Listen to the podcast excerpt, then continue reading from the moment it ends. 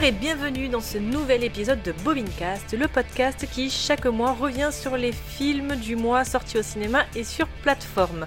Ce soir, nous parlerons des films sortis au mois de septembre avec L'anatomie d'une chute, un métier sérieux, The Creator et hypnotique. Et nous finirons, comme d'habitude, avec nos recommandations. Pour m'accompagner aujourd'hui, Aurélien et Jean-Charles sont présents. Bonsoir les garçons, comment allez-vous ce soir? Hello Bonjour, bonsoir, comment ça va? Ça va, ça va, tranquillou. On va parler de très bons films et de très mauvais films. Je suis très content de dire des choses très très bonnes et d'insulter des grands morts. Oh ah voilà, bon allez. Oui Ça va annoncer la suite, c'est parfait. Et ben du coup, on va commencer avec ben, l'anatomie d'une chute. Tu m'as dit que t'avais entendu tes parents moment où t'es sorti de la maison, c'est ça? En fait, j'entendais pas vraiment les mots, j'avais que des bouts de voix, mais ça ah, faisait. oui, mais non, enfin, si t'avais pas les mots, du coup, tu peux pas savoir si c'était une dispute ou pas. Enfin, je sais, je sais ce que j'ai entendu. Il parle de tromperie, I was honest about it. mais vous l'avez pas été l'année de sa mort avec cette fille avec qui vous l'avez trompé, pourquoi? Il y a quand même quelque chose d'un peu étrange dans cette situation. Vous admettez qu'il était jaloux. No, I don't know. No. Ah, Allez, écoutez-vous, on a l'impression que vous l'avez trompé continuellement. Quand il commence à se reprocher des trucs, moi je préfère m'en aller. Tu peux pas me dire qui était le plus énervé des deux? Est-ce que vous pouvez nous dire à quoi il fait référence quand il parle du pillage de son œuvre? That's not true. Vous aviez déjà frappé votre mari? Non. Non, jamais. C'est bien ce qui s'est passé.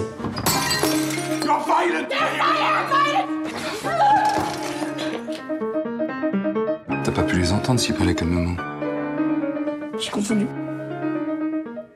T'as confondu.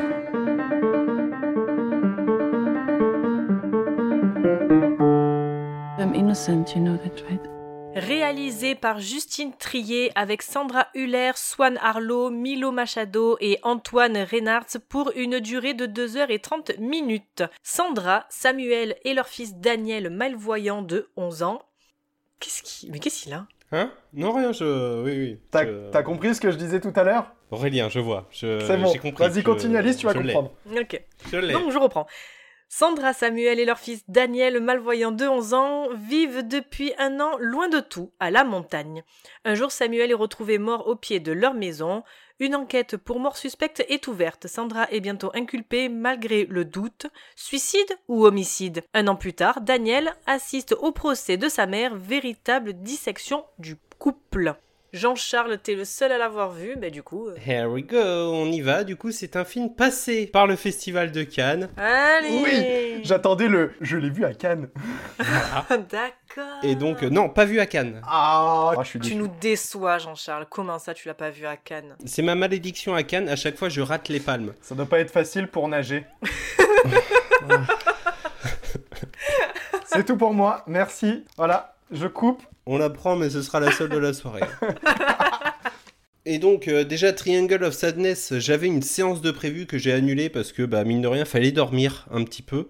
Et euh, bah, il s'est avéré que c'était la palme d'or. Donc, j'avais bien fait d'annuler ma séance. Et puis, euh, Anatomie d'une chute, je crois qu'il passait qu'en deuxième semaine alors que j'y- j'y étais la première. Ouais, mais aussi, si tu fais les choses à moitié... euh, Ouais, non, mais c'est pour ça. Euh, mais ça me laisse des très belles pépites à découvrir tout le reste de l'année, donc ça c'est cool. Bref, Anatomie d'une chute, donc Palme d'Or de cette année. Il faut savoir que sur place, les retours étaient vachement bons et la palme euh, oscillait donc entre Anatomie d'une chute et The Dawn of Interest, qui est le film de nouveau film de Jonathan Glazer. Film qui se passe donc aux environs d'un camp de concentration. Alors je ne sais plus si c'est Auschwitz ou un autre. Et donc euh, ça relate la vie de la famille euh, du commandant du, camp. Et euh, apparemment vraiment la palme se jouait entre les deux. Et donc Jonathan Glazer est reparti avec le Grand Prix. Euh, sorte de médaille d'argent un petit peu du, festival. Et c'est Anatomie d'une chute, film français qui repart avec la Palme d'Or. Et ben c'est génial, c'est vraiment trop bien, franchement. C'est un petit peu long, parce que bah, ça se ressent, hein, mine de rien, un bloc de, de 2h30, ça doit être des, très beaux films, etc. Comme The Batman, ça doit être un très beau film. Eh bah, 3 heures, tu le ressens quand même euh, dans la gueule. L'histoire est hyper bien racontée. Euh, on a en fond musical toujours qui tourne quasiment en boucle l'instrumental de 50 Cent Pimp. Du coup, elle est remontée dans ma playlist. Voilà, on va nous disséquer un petit peu la vie de ce couple et on va découvrir au fur et à mesure de l'histoire bah, ce qui s'est passé tout simplement, essayer de découvrir euh, le pourquoi du comment, est-ce un suicide, est-ce un meurtre, etc. C'est donc un film de procès, hein, il, faut, euh, il faut le savoir. Et donc on va remonter un petit peu le temps, donc euh, le, le film démarre quasiment sur le meurtre et donc ensuite on enchaîne avec le procès et via le procès on va avoir plein de flashbacks qui vont nous rappeler un petit peu leur histoire, qui vont rappeler des moments de couple, etc. Sauf qu'en fait, on va découvrir le film et l'histoire comme euh, peuvent le découvrir le, jury ou les jurés euh, pendant l'audience, à savoir à un moment, quelqu'un apporte une preuve audio dont personne n'est au courant. Sandra Hüller, qui joue donc la femme, ne l'a pas mentionné à son avocat et donc tout le monde le découvre comme ça. Un enregistrement audio d'une engueulade qu'ils ont eu tous les deux. Et en fait, c'est super bien fait parce qu'au départ, on a vraiment les caméras qui sont braquées sur, sur les personnages et on a juste en audio l'enregistrement en fait tout simplement. Et donc tu commences à revivre le truc et ensuite ils te mettent le flashback en visuel, ils te mettent en vraiment mis en scène le, truc et c'est vachement bien foutu. C'est une super palme d'or, vraiment j'ai euh, passé un super moment devant, c'est euh, assez prenant, très poignant. C'est hyper bien joué. Il y a l'avocat général Antoine Reinhardt, il est incroyable dans le film. Il n'y a pas d'autre mot. C'est un bulldog. Le type va aller chercher dans les moindres recoins, va attaquer la femme à chaque petit truc, à chaque petit détail. Il est en furie en fait pendant tout le procès. Une prestation vraiment incroyable et, euh, franchement chapeau pour ça. Mais tout le monde est, est hy- hyper bien dans le film, euh, de Sandra Hüller au jeune, à l'enfant. Dans tous les cas, euh, ça joue vraiment super bien et même le chien. euh, il faut savoir que le chien du film a reçu la Palme Dog cette année, donc c'est un chien qui, un- une palme qui est remis tous les ans à un chien dans un film euh, pour sa meilleure prestation. Je vous la spoil. Un chien qui fait une overdose. Le chien joue une overdose. Je n'ai jamais vu ça de ma vie. C'est hyper bien foutu. Je sais pas comment c'est possible. C'est euh, c'est hyper impressionnant. C'est ouf. Oui, oui. Celle-là, je la prends. Je la prends. Bravo. Elle est bien. Bien. Et donc, euh, donc voilà, Anatomie d'une chute, c'est une, une vraie pépite, un film français, un très très gros film français qui est à mettre en relation avec le procès Goldman qui est sorti là il y a, il y a quelques jours. Jean-Jacques. Le procès Goldman. De Jean-Jacques? Euh, ouais, non, de euh, Pierre Goldman, le demi-frère de Jean-Jacques. C'est deux films, donc deux films de procès, à savoir que le procès Goldman se concentre uniquement sur le procès, il n'y aura aucun flashback ni rien du tout, mais c'est deux grosses pépites euh, sorties de- du festival de Cannes. C'est à voir absolument. Petite déception de ne pas voir Anatomie d'une chute représenter la France aux Oscars cette année. Ce sera La Passion de Dodin Bouffant, film avec Benoît Magimel qui sortira courant novembre, je crois. Et donc on, peut y voir là peut-être euh, le fait que la dernière Palme d'Or qu'on ait envoyée, à savoir Titane, n'est même pas paru dans la sélection des meilleurs films étrangers. Donc c'est sûrement pour ça que euh, Anatomie d'une chute et même pour le discours politique qui a émis Justine Trier lors de la remise de la Palme d'Or. Enfin bref, ne parlons pas politique, parlons film, parlons, parlons cinéma. Bah voilà, voyez Anatomie d'une chute, c'est un petit peu long, mais c'est un, un des meilleurs films de procès que vous pourrez voir. Parce que moi, les films de procès, généralement, je m'emmerde. Ça a été le cas avec Saint-Omer. Je me suis emmerdé tout du long. Et là, c'est passionnant, vraiment. Euh, faut que je sache si je suis crédule ou pas. C'est vraiment le demi-frère de Jean-Jacques? Ah oui, oui, oui, non, non, vraiment, c'est le demi-frère de Jean-Jacques Goldman. Oui, oui, non. C'est vraiment. on s'est. Ah on s'est non, non, en mode, euh, van, mais non, Non, non. plus. Pardon. non, non, c'est Pierre. Ah non, non, oui, oui, euh. Pierre Goldman. mais- Mais qu'est-ce qu'il a fait, son frère? Il a été accusé de braquage à main armée et de d'un double meurtre euh, dans une pharmacie. euh, je crois et donc autant il a hum, il me semble dans l'histoire attention j'ai pas vu j'ai pas vu le film et je connais pas l'histoire C'est fou quand même. euh, mais il me semble qu'il a reconnu avoir braqué mais a aucunement euh, assassiné les, euh, les deux personnes Mais qu'est-ce que c'est voilà c'est histoire une histoire vraie qui est passée un- enfin qui date euh, après mai 68 je crois euh, dans ces années là Ouais, décembre 69. Ah. Mais c'est fou, faut que je. C'est. Mais what the fuck? Et euh, vraiment, les prestations sont assez incroyables, sachant en plus que dans le film, il y a Arthur Harari. Alors, je sais plus si c'est le réal, si c'est euh, le scénariste, je sais plus s'il est scénariste, réalisateur ou quoi sur le procès Goldman, mais il faut savoir que c'est le compagnon de vie de Justine Trier, qui a reçu donc la Palme d'Or pour son film de procès. Ils sortent tous les deux la même année un film de procès. Je crois qu'il est juste acteur dans le film. Parce qu'il est ni un- un- indiqué au scénario ni au à la réalisation. Ouais, ouais, c'est possible. Moi, si je peux rajouter un truc, Euh, pour les films de Cannes, j'ai vu Les Feuilles Mortes. Oui, Coris Maki. Ouais, c'était pas fou. Hein. Genre littéralement, j'ai eu l'impression de voir un film étudiant euh, finlandais, quoi. Sous-titré, en finlandais. Ouais, ouais. Bah oui, t'as peut-être pas choisi les meilleurs films de Cannes de cette année, quoi. C'est. euh, Allez, ça marche. On va continuer avec notre deuxième film qui est un métier sérieux. Qu'est-ce qui se passe ici? Qu'est-ce qui se passe? Il y a un problème? Non, non, on gère, c'est bon. Vous devez respecter le surveillant comme on respecte un enseignant. Est-ce que c'est clair? C'est pas un surveillant, monsieur. Je suis le nouveau professeur de mathématiques. Pour Pronote, euh, quelqu'un pourra me montrer? Bien sûr, je te montre à la récréation si tu veux. Ouais, Moi aussi, je peux te montrer à la récré si tu veux. Ouais, moi, moi, je peux te montrer après ou avant la récré. Ils sont très lourds, c'est normal. Ça va mieux avec tes quatrièmes? Ils m'épuisent. Je les trouve même méchants par moments. Je peux savoir ce qui va pas? Mes cours sont chiants, mes cours sont plombés, les gamins s'emmerdent, et moi aussi, je m'emmerde. On distingue deux grandes catégories de volcans. Lesquels? Moi, j'ai trouvé que votre cours était euh, assez ennuyeux. Si je suis prof, c'est pour eux. Je les vois évoluer, je les vois grandir. Malcolm Euh. Des hamburgers In English, please Moi, je fais médecine pour faire plaisir à mon père. Mais j'ai échoué.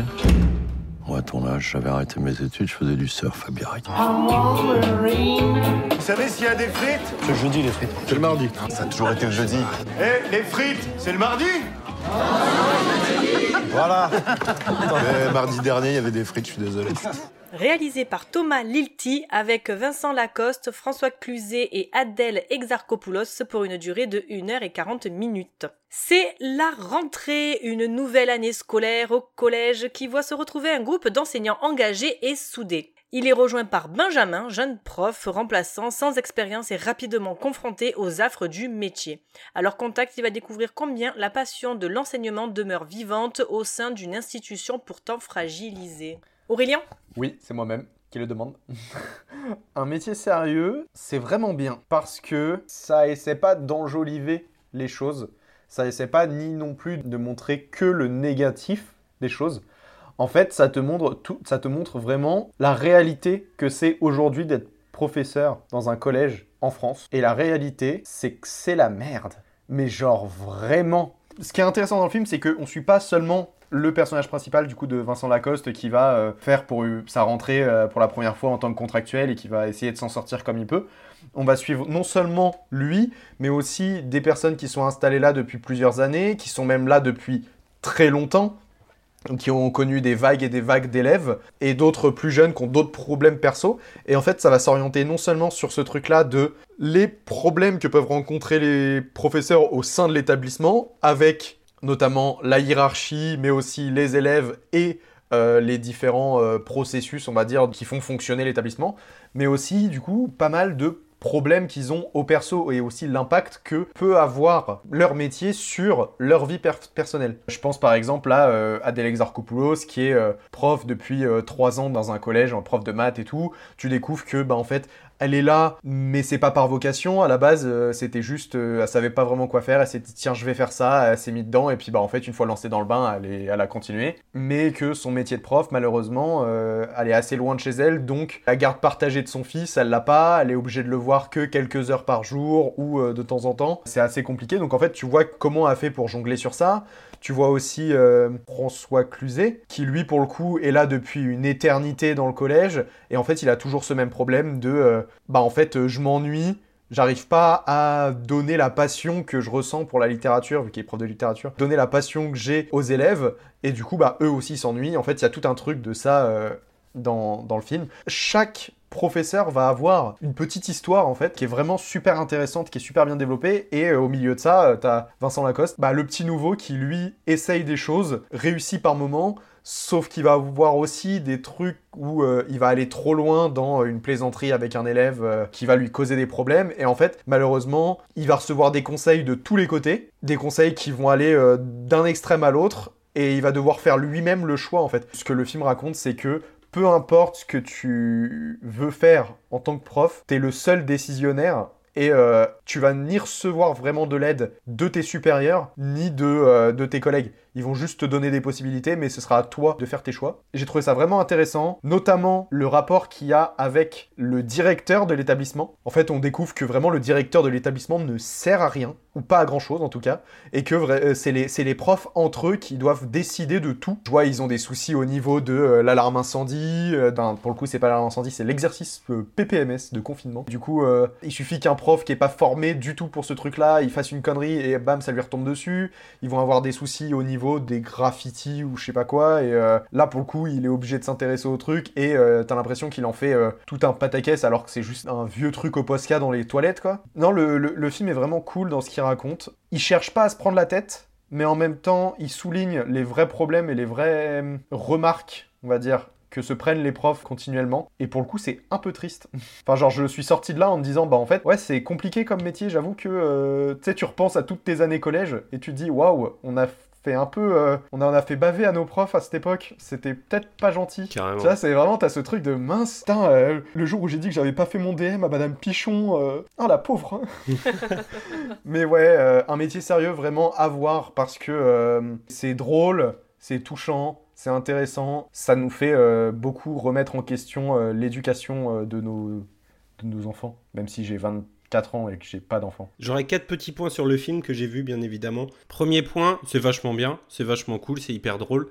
Deuxièmement, allez le voir ne serait-ce que pour la coupe de cheveux de Mustapha Abourachid, le proviseur. Ça mérite tous les visionnages du monde. Ensuite, troisième point, pour William Lake Bill, qui jouait dans Soda, et qui là joue le prof d'anglais, qui est juste il nous fait une masterclass, vraiment, de A à Z. J'ai trouvé son personnage hyper drôle, mais il est que dans ça, par contre, attention, hein. il est vraiment toujours dans la vanne, dans la vanne, dans la vanne, mais il fait mouche à chaque fois. Genre, il y a une réunion pour une sortie, attention spoiler, pour une sortie, où t'as le mec qui fait Mais par contre, euh, pour la famille d'accueil, est-ce qu'on peut, est qu'on peut offrir un petit cadeau Genre, je sais pas, une bouteille de vin ou je sais pas quoi Il fait Non, bouteille de vin, pas ouf quoi. Préférez peut-être la drogue. Les, drogues dures, nous on prend, il a pas de souci.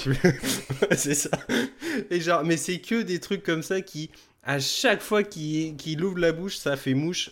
Vraiment à chaque fois. Les, les frites, c'est le mardi ou c'est le jeudi? Cette scène oui. me tue.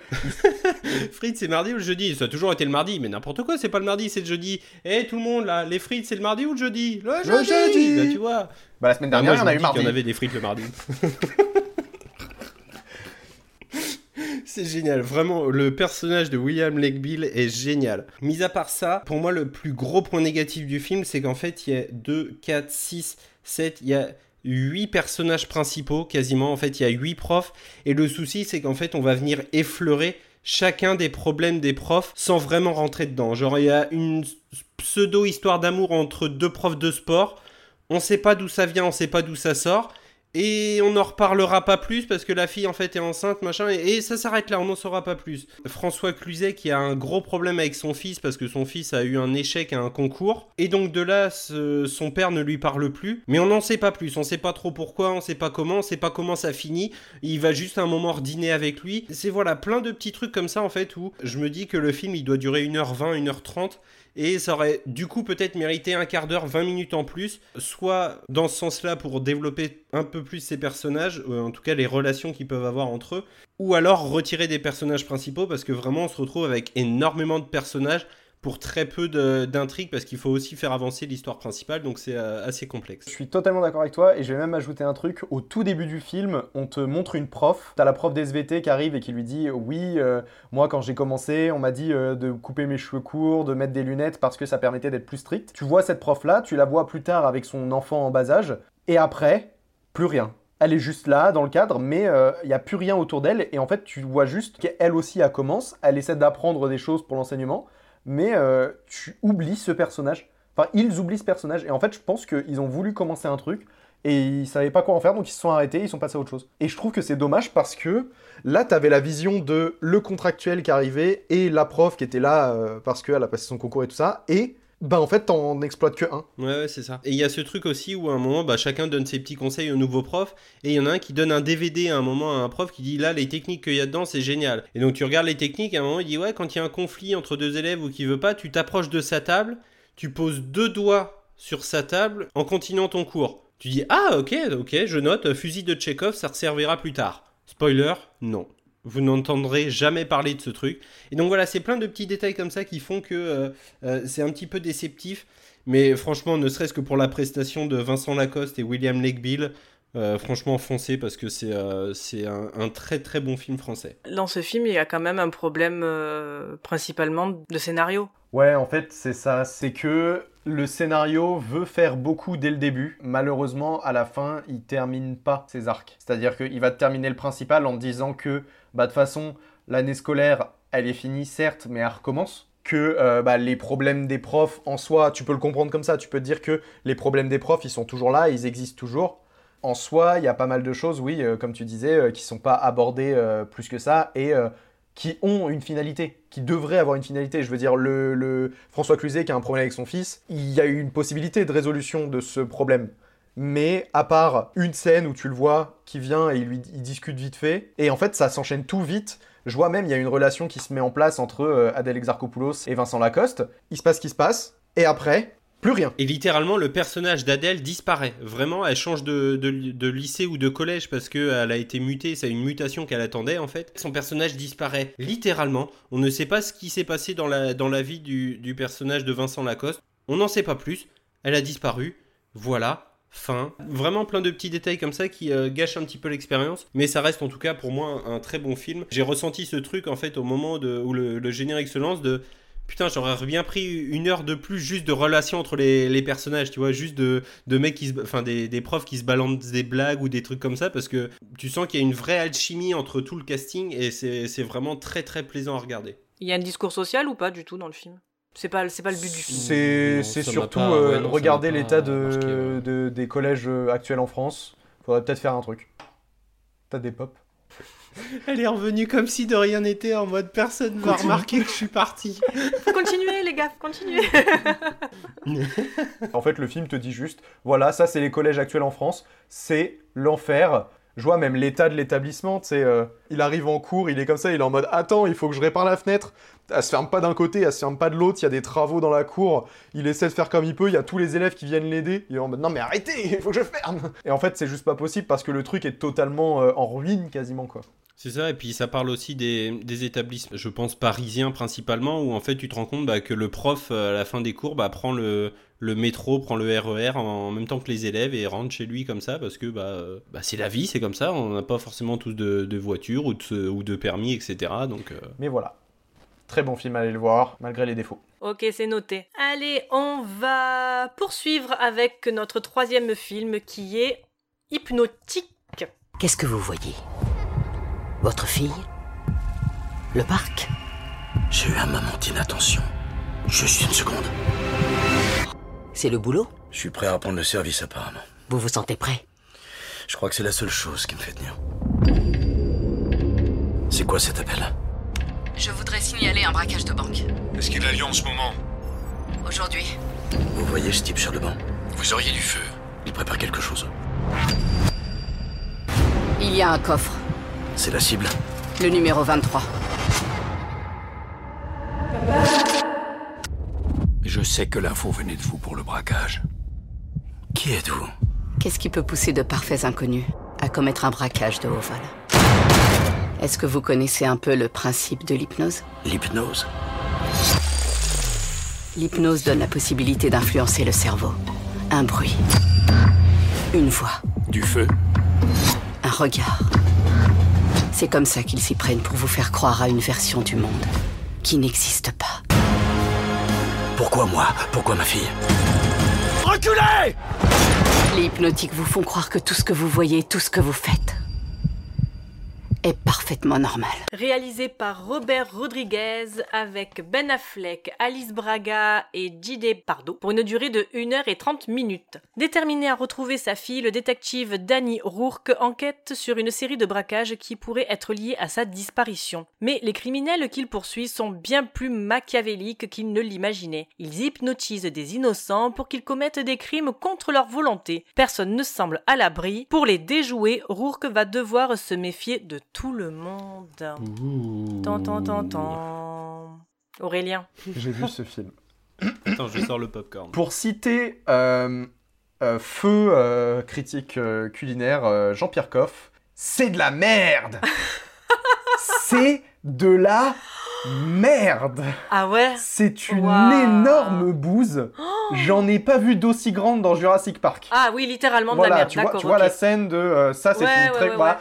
Et ben ça, c'est pas autant de la merde que ce film. Ce film est pire que ça. Mais c'est fou. Enfin, tu... enfin, Robert Rodriguez, quand même. C'est C'est un pétard mouillé dans un pétard mouillé dans un pétard mouillé. Je m'explique. Le film commence super bien. Vraiment, la première heure, j'étais en mode super emballé. J'ai adoré le concept. Le concept, on te le présente. Alors, t'as un, flic un peu torturé qui a vu sa fille être kidnappée devant ses yeux. Elle a disparu comme ça. Il sait pas où elle est. Il est, il est perdu. Il est mal. Il va chez le psy. Il est, pas, il est vraiment pas bien. On l'appelle pour lui dire écoute, t'es sur une nouvelle affaire. Il y a un braquage de banque qui a eu lieu la dernière fois là-bas. Là, on vient de nous appeler en nous disant qu'il y en a un qui allait avoir lieu dans cette banque-là, à telle heure, tel coffre à tel moment. Voilà, c'est vraiment super précis. Et là, on nous présente un méchant. On nous dit qu'il est méchant. Et je vous jure que j'étais persuadé qu'il était méchant. Et il est méchant. Faut le dire, il est méchant. Dans ma tête, il est pas gentil parce que c'est euh, Kevin Mahon dans Prison Break. si vous voyez pas, c'est l'agent du Ah, FBI. acteur. Il est incroyable parce que son charisme te fait dire que lui, il est pas gentil. Ce mec est incroyable. Il dit trois mots à une meuf, la meuf est hypnotisée, elle part, elle se déshabille, elle a quasiment un accident de voiture. Vraiment, tout le, le- la moitié du film se fait sur cette enquête de euh, le personnage principal qui enquête sur pourquoi il y a le braquage de banque et surtout pourquoi, parce que lui, il a découvert un truc, c'est pourquoi il y a sa fille qui est mêlée à ça. Parce qu'il y a tout un rapport entre les braquages, les braquages de banque et l'histoire de sa fille. Et là, bam Un nouveau personnage qui arrive. Elle est intéressante et tout, super, il y a une complicité qui se fait, bon, romance, normal. Sauf que, eh ben en fait, tout ça, c'était pas réel. Non. Tout ce que t'as vu pendant la première heure, c'était pas réel. On te le dit, je spoil allègrement. J'en ai rien à foutre, n'allez pas voir ce film. Oui, vas-y. Tout ce qu'on te dit depuis une heure, ce n'est pas réel. En fait, c'est juste une hypnose qu'on a infligée au personnage principal, qui lui-même est un hypnotique, un mec qui peut hypnotiser les gens euh, facilement. On lui a infligé ça parce que il a caché sa fille, sa fille qui est une expérience un peu genre 11 dans Stranger Things, qui est censée être la plus puissante de toutes. En fait, pour pas qu'elle soit sous l'emprise du groupe d'hypnotiques avec qui il est, il l'a caché quelque part et ensuite il a reboot sa mémoire pour oublier. Et en fait, ils lui ont infligé du coup ce truc-là, là, ce petit scénario, pour qu'ils disent où elle est. Sauf que, bah du coup, en fait, à chaque fois, ils l'ont fait plein, plein, plein de fois, en fait, pour que ça aille plus loin, et à chaque fois, ça, ça bug à ce moment-là. Ouais. Donc ils se disent, bon, c'est pas grave, on recommence, on continue. Ils recommencent, sauf que cette fois, le personnage principal, lui, il se rend compte, enfin, il sait la supercherie, en fait, il a mal été hypnotisé. Donc, il s'enfuit. Il arrive à s'enfuir, à retrouver l'endroit où il avait planqué sa fille. Une fois arrivé sur place, il y a tous les agents du truc hypnotique qui débarquent pour essayer de récupérer lui et sa fille. Il commence un peu à tirer euh, sur tout le monde et tout, t'as l'impression que tout le monde est mort, sauf que non. Tout ça là, toute cette scène, c'était de l'hypnose. Rien n'était vrai. Le mec, tous ceux, ils sont entretués entre eux, qui fait que il reste plus que la famille, la mère, la fille, parce que oui, il y a la mère aussi qui est dans l'histoire. C'est compliqué. La romance qu'il y a au début, bah en fait, c'est la mère de la fille. Donc il y a la mère, la fille, les grands-parents, ils sont tous là, ils sont en mode bon, c'est bon, on est bien, tout le monde, tout est bien, qui finit bien, on est tous heureux. Le grand-père, il fait allez-y, partez dans l'hélicoptère qu'il y a là-bas. Moi, je nettoie et je reviens. Ils s'en vont, générique, pause dans le générique. Et là non, tu découvres que c'était faux. Il y avait un truc hypnotique de le mec, le grand-père qui est resté pour nettoyer, et ben en fait, c'est Kevin Mahon. Oh là là Et re-générique. Mais c'est dit en scène post-générique. Et je te jure que là, là, je t'ai résumé l'entièreté du film. Il n'y a rien de plus. Oui, complètement. Ce film est la plus grande bouse que j'ai vue cette année. J'ai vu Les Feuilles Mortes, film indé finlandais, euh, qui était vraiment pas ouf. Hypnotique, c'était pire. C'est dingue parce que en vrai, quand tu le racontes comme ça, ça a l'air ouf. Enfin, l'histoire a l'air pas mal, mais alors est-ce que c'est l'histoire, enfin le script, est-ce que c'est la mise en scène, est-ce que c'est c'est où que ça, ça, ça foire? Parce que en vrai, ça a l'air ça, ça a l'air intéressant comme bordel. Je vais être parfaitement honnête, il y a des trucs de mise en scène qui sont ouf. Genre vraiment, moi, il y a des trucs de mise en scène j'ai trouvé incroyables. Genre, il y a une scène où le personnage principal a un appel, en fait, du méchant qui lui dit euh, un truc au téléphone et il lui dit genre, tu as buté euh, elle. Et du coup, il fait non, je vais pas le faire. Il raccroche, il regarde les ciseaux qui sont sur la table de chevet. Il se dit, il commence à partir et il découvre qu'il a les ciseaux dans la main. Et en fait, au moment où il les pose, il y a la fille qui arrive et il relève sa main et en fait, il a encore les ciseaux dans la main. Donc, genre, vraiment, cette scène m'a retourné le crâne. Elle était vraiment super bien faite parce que t'avais vraiment l'impression que. euh, Genre, il y avait- un suspense. Est-ce qu'il va le faire? Est-ce qu'il est hypnotisé? Est-ce qu'il est sous l'emprise de l'autre ou pas? Qu'est-ce qui va se passer? Mais en fait, si tu veux, il y a tout un truc qui est mis en place pendant tout le début. Vraiment, la première heure, j'étais à fond. Je me suis dit, waouh, c'est un thriller qui est super intéressant. C'est une enquête qui est vraiment folle. Et dès qu'on m'a dit, c'est faux, c'est c'est c'est une, une illusion, déjà, ils m'ont perdu un peu. Et ensuite, quand il y a eu la deuxième révélation, j'ai eu envie de me briser le crâne. Genre vraiment, je me suis dit, bah arrêtez en fait. Je suis sorti de la salle en me disant, est-ce que je suis vraiment allé voir ce film? Est-ce que je suis vraiment au ciné? Est-ce que je suis? Est-ce que je? Est-ce que. Est-ce que? Est-ce que Est-ce? Trop de questions.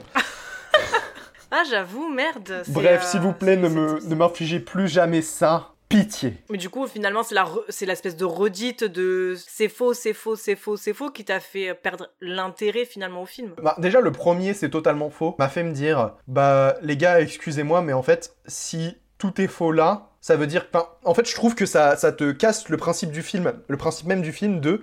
Il y a une histoire. Là, on te dit, eh ben, en fait, tout est faux. Tout ce que t'as vu, c'est faux. Et on recommence. En fait, ça, ça m'a déjà saoulé. Mais en plus, quand en plus, une deuxième fois, on te dit, eh ben, en fait, toute cette scène-là, elle est fausse. Ouais, bah non, en fait, les gars. À un moment donné, soyez un peu cohérent quelque part.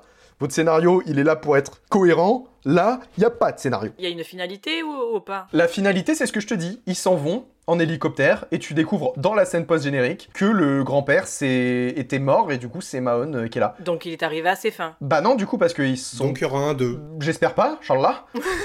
mais, euh, mais ouais, en gros, ça te tease un 2, quoi. Ça te dit, euh, bah c'est pas fini, il va continuer à aller courser, tu vois. Et du coup, qu'est-ce qui est vrai, qu'est-ce qui est faux? Ouais, d'accord, ouais, relou quoi. Ah, mais vraiment, euh, l'enfer. La Matrix dans la Matrix dans la C'est Matrix. ça C'est comme si Neo te disait, tiens, prends cette pilule rouge. Et après qu'il ait pris la pilule rouge, il fait, tiens, reprends cette pilule rouge. quoi. Ok. Trois fois. Ouais, en fait, ouais, je comprends ce, que, ce qui t'a saoulé en fait dans le film, c'est le. Ah, mais sur Ouais, la redite du truc. Mais même, genre, en fait, j'avoue que même euh, si ça avait été tout le film, à la fin, on te dit, bah non, tout ce que t'as vu, c'est faux, j'avoue, ça aurait été relou parce que tu es à fond pendant tout le film. Enfin, on l'a vu des milliers, enfin, pas des milliards de fois, mais on l'a vu ce genre de film où à la fin, bah non, c'était faux, en fait. Ça va. C'est, en fait, Ouais. c'est du déjà vu, Bah, je trouve. Mais, Surtout euh, que là, en fait, le truc, le truc qui, moi, m'avait marqué dès le début, c'était, et après je te laisse la parole, Jean-Charles, c'était que t'avais des personnages qui mouraient. Et genre, je me suis dit, ok, euh, il y a vraiment un enjeu, tu vois, genre vraiment, euh, il y a certains personnages, ils sont hypnotisés. S'ils vont pas au bout du truc pour lequel on les a programmés, ils s'en foutent, ils continuent. Et du coup, il il y a des mecs qui se prennent des balles dans la tête. Enfin, il y a un mec qui se prend une balle dans la tête à un moment. Et en fait, ce gars-là, au moment où il y a le plot twist et on te révèle tout, bah en fait, il est de l'organisation.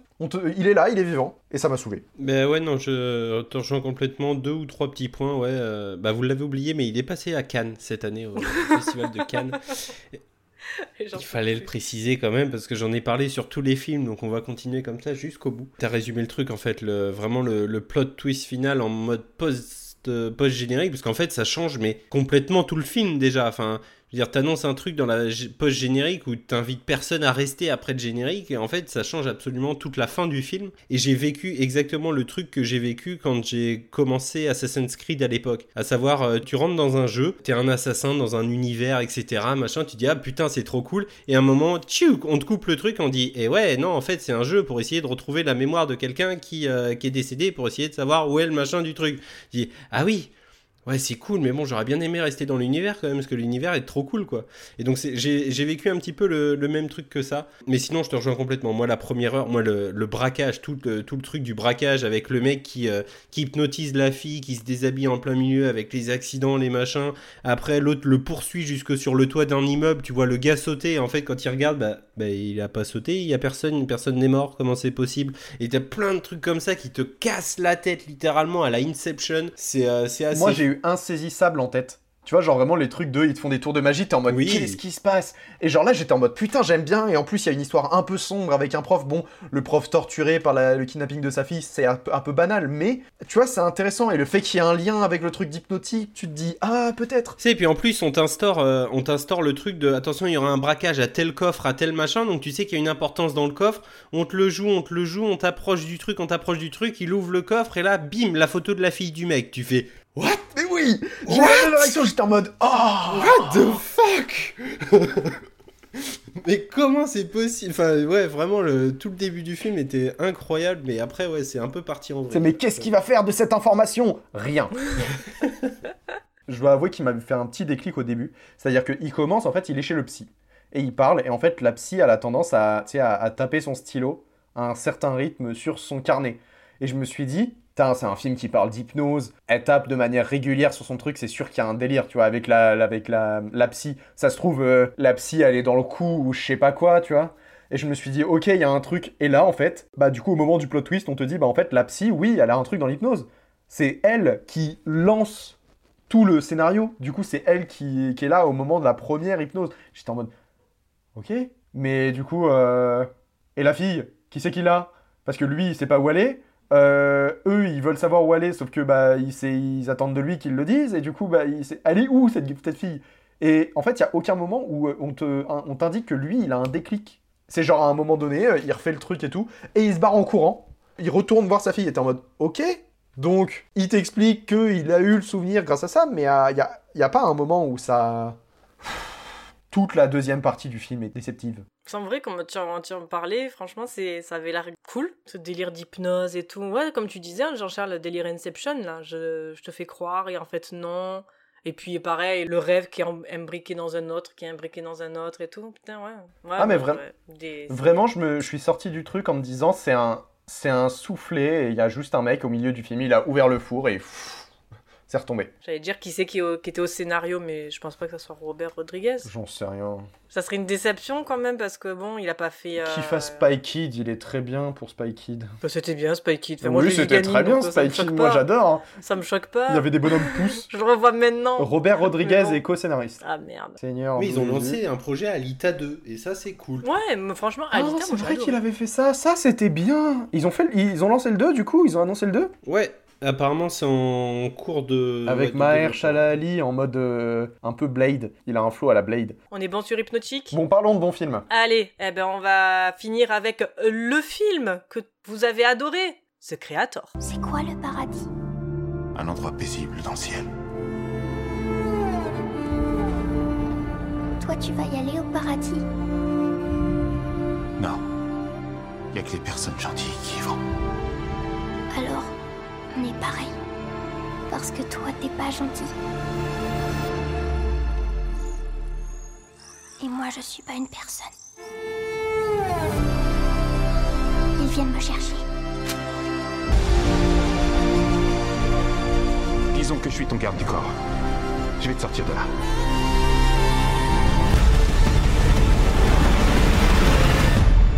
Veille sur elle. Je te promets. Réalisé par Gareth Edwards avec John David Washington, Gemma Chan et Ken Watanabe pour une durée de 2 heures et 15 minutes.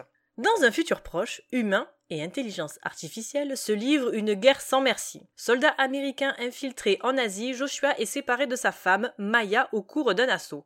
Supposant que celle-ci est décédée, il rentre aux États-Unis, complètement dévasté. Cinq ans plus tard, l'armée lui demande de revenir sur le terrain, craignant qu'une puissante intelligence artificielle n'ait créé une arme qui permette à l'Orient de gagner la guerre qu'elle livre à l'Occident. Sentant son utilisation proche, elle souhaite qu'il la trouve et la détruise.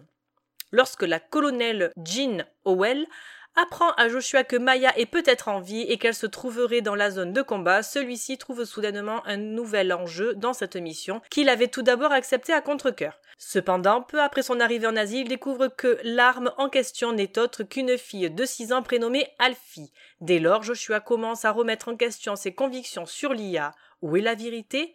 Que lui a-t-on caché C'est beaucoup trop long comme synopsis. De Je suis en train de préparer un, un podcast dessus et j'ai regardé le synopsis, j'ai vu les 40 lignes, j'ai fait mais what the fuck, c'est beaucoup trop long. À toi de le résumer Oh là là, quelle horreur. Allez Jean-Charles, vas-y. Et ben The Creator, je pense que c'est le meilleur film de science-fiction que vous verrez cette année, ça c'est clair et net. C'est peut-être le meilleur film de science-fiction que vous aurez vu de ces dix dernières années. Ouah, tu abuses un peu quand même. Dune Peut-être. C'est ce que j'allais dire.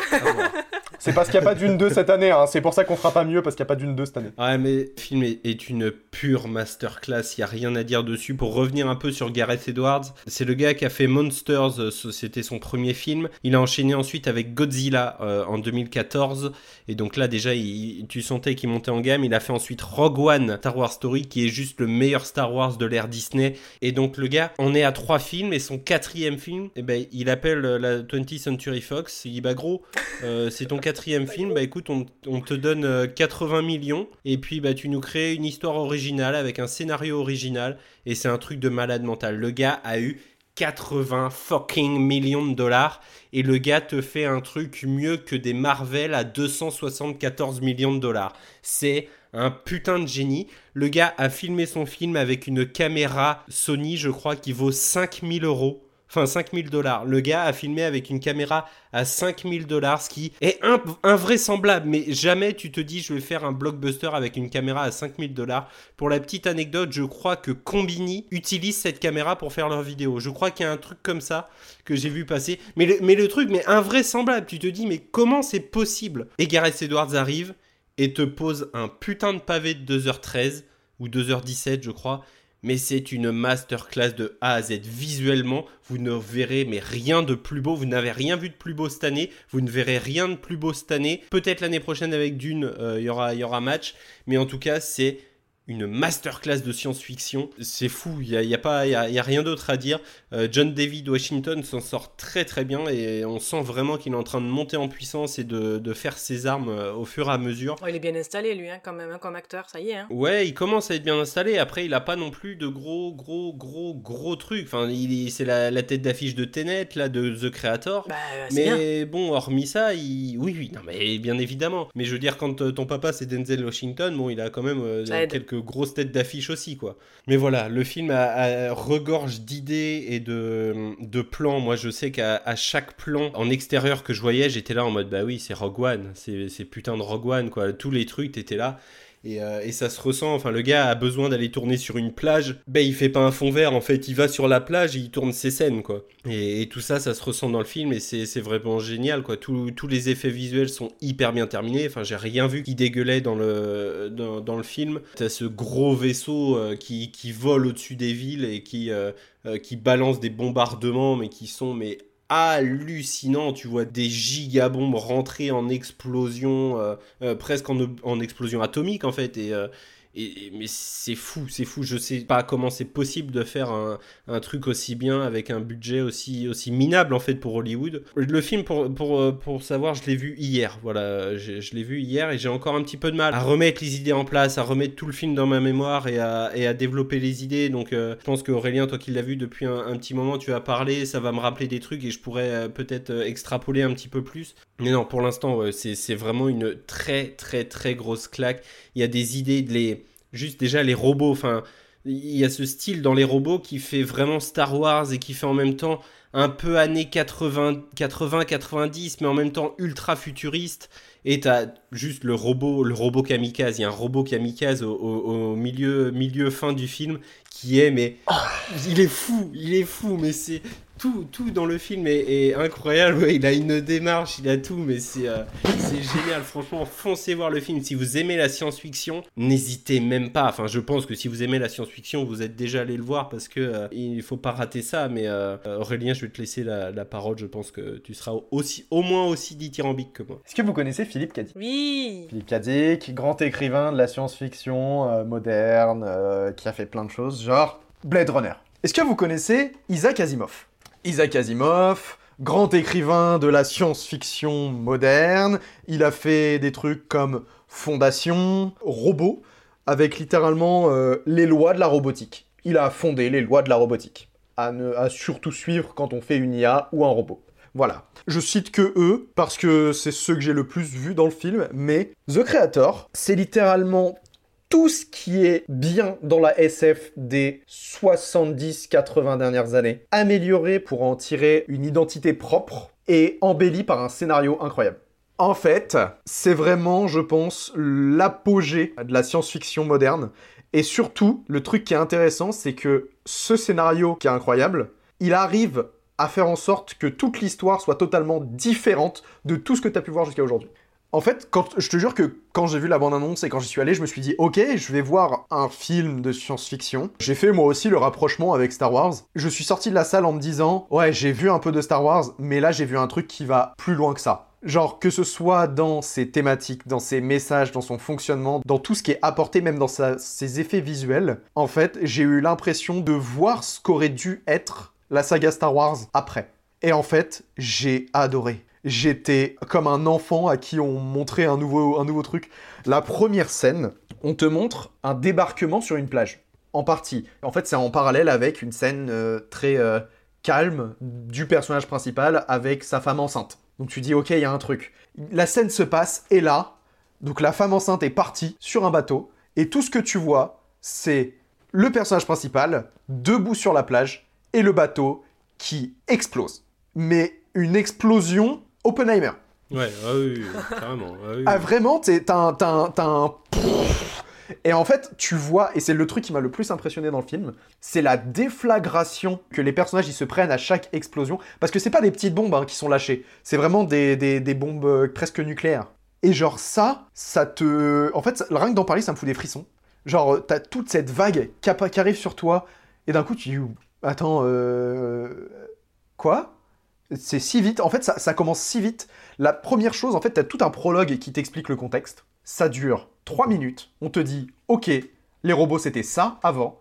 Maintenant c'est ça. Ça a fait ça. Et du coup, c'est la guerre.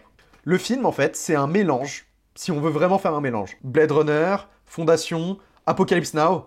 Parce que vraiment, tout, tout ce qui est euh, guerre, en fait, pendant le film, c'est la guerre du Vietnam on te dit que c'est la guerre du Vietnam, on te dit clairement que c'est les Américains qui sont en tort, c'est l'humain qui est en tort, qui viennent attaquer ce peuple, euh, certes IA, mais du coup c'est un peuple à part entière, c'est devenu un peuple à part entière, c'est des robots qui ont des sentiments, qui ont une conscience, qui sont capables d'agir et de penser par eux-mêmes, qui ont une religion. C'est des robots qui ont développé une religion proche du bouddhisme. Et on va te dire, ils vont te dire pendant tout le truc, nous, on veut juste la paix, on veut juste vivre en paix, Sauf que il y a le peuple américain parce que il s'est passé quelque chose, il nous attaque nous. Et en fait, t'as vraiment ce truc de, c'est une vision post-moderne en fait de, la guerre du Vietnam et de, euh, bah les Américains, faut pas penser qu'ils étaient gentils dans l'histoire. C'était eux les véritables personnages problématiques de, de cette guerre.